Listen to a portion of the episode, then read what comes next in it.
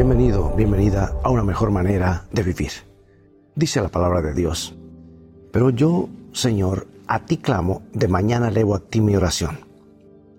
Sea por la desconfianza o porque cada uno está sumergido en su propio mundo, o porque la vida agitada de hoy no nos deja un solo momento libre, el hecho es que a menudo resulta difícil vivir en diálogo cordial con el prójimo.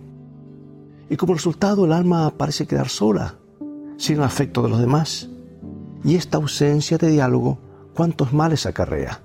Produce un gran silencio interior y sobre todo crea incomprensión y división entre las personas.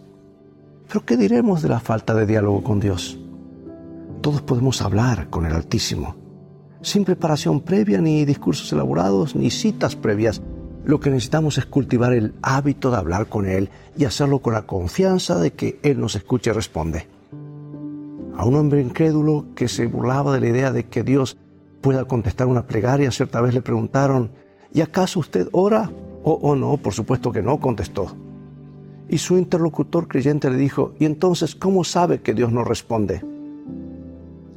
Nada mejor que probar las cosas para saber si sirven o no. Y cuando uno pone a prueba el valor práctico de la oración, descubre con asombro que sí funciona, que produce resultados extraordinarios para bien de la vida. Cuando uno se apoya en Dios, hay calma en la hora de apremio y verdaderos milagros en el momento de necesidad. Compruébalo en tu propia experiencia.